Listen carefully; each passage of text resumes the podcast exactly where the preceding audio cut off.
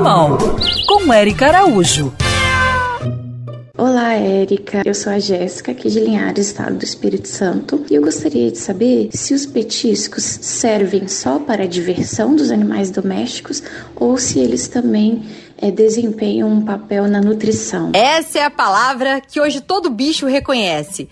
É só dizer petisco que tem gatinho aceitando remédio, cachorro dando a patinha, hamster dando pirueta e por aí vai. Mas nem todos os petiscos são nutritivos e você aí, tutor, tem que ficar bem atento. Inclusive, no meu dia a dia como veterinária, é bem comum receber pacientes com problemas por conta disso. Teve um cachorro que se alimentava todos os dias com aqueles petiscos que tem carne dentro e apresentou pancreatite. Outro exagerava nos sachês, naqueles ossinhos feitos de couro de boi e apresentou problema de pele. Isso depende de cada animal. Alguns têm restrições alimentares, intolerâncias diversas.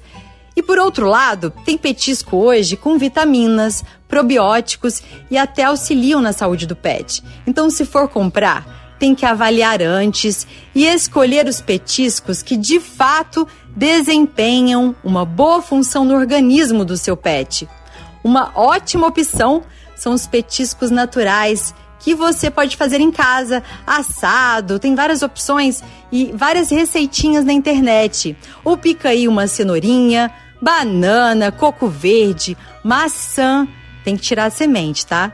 A batata doce cozida, o peixe, o frango, a carne vermelha cozidos também são ótimas opções.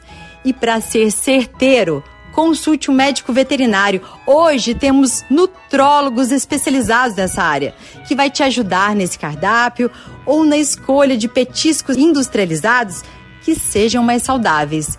Lembrando que os petiscos não substituem uma boa alimentação. Siga essas pegadas e para saber mais, me segue no Instagram, Erica Bichos. Quer ouvir essa coluna novamente? É só procurar nas plataformas de streaming de áudio. Conheça mais dos podcasts da Band News FM Rio.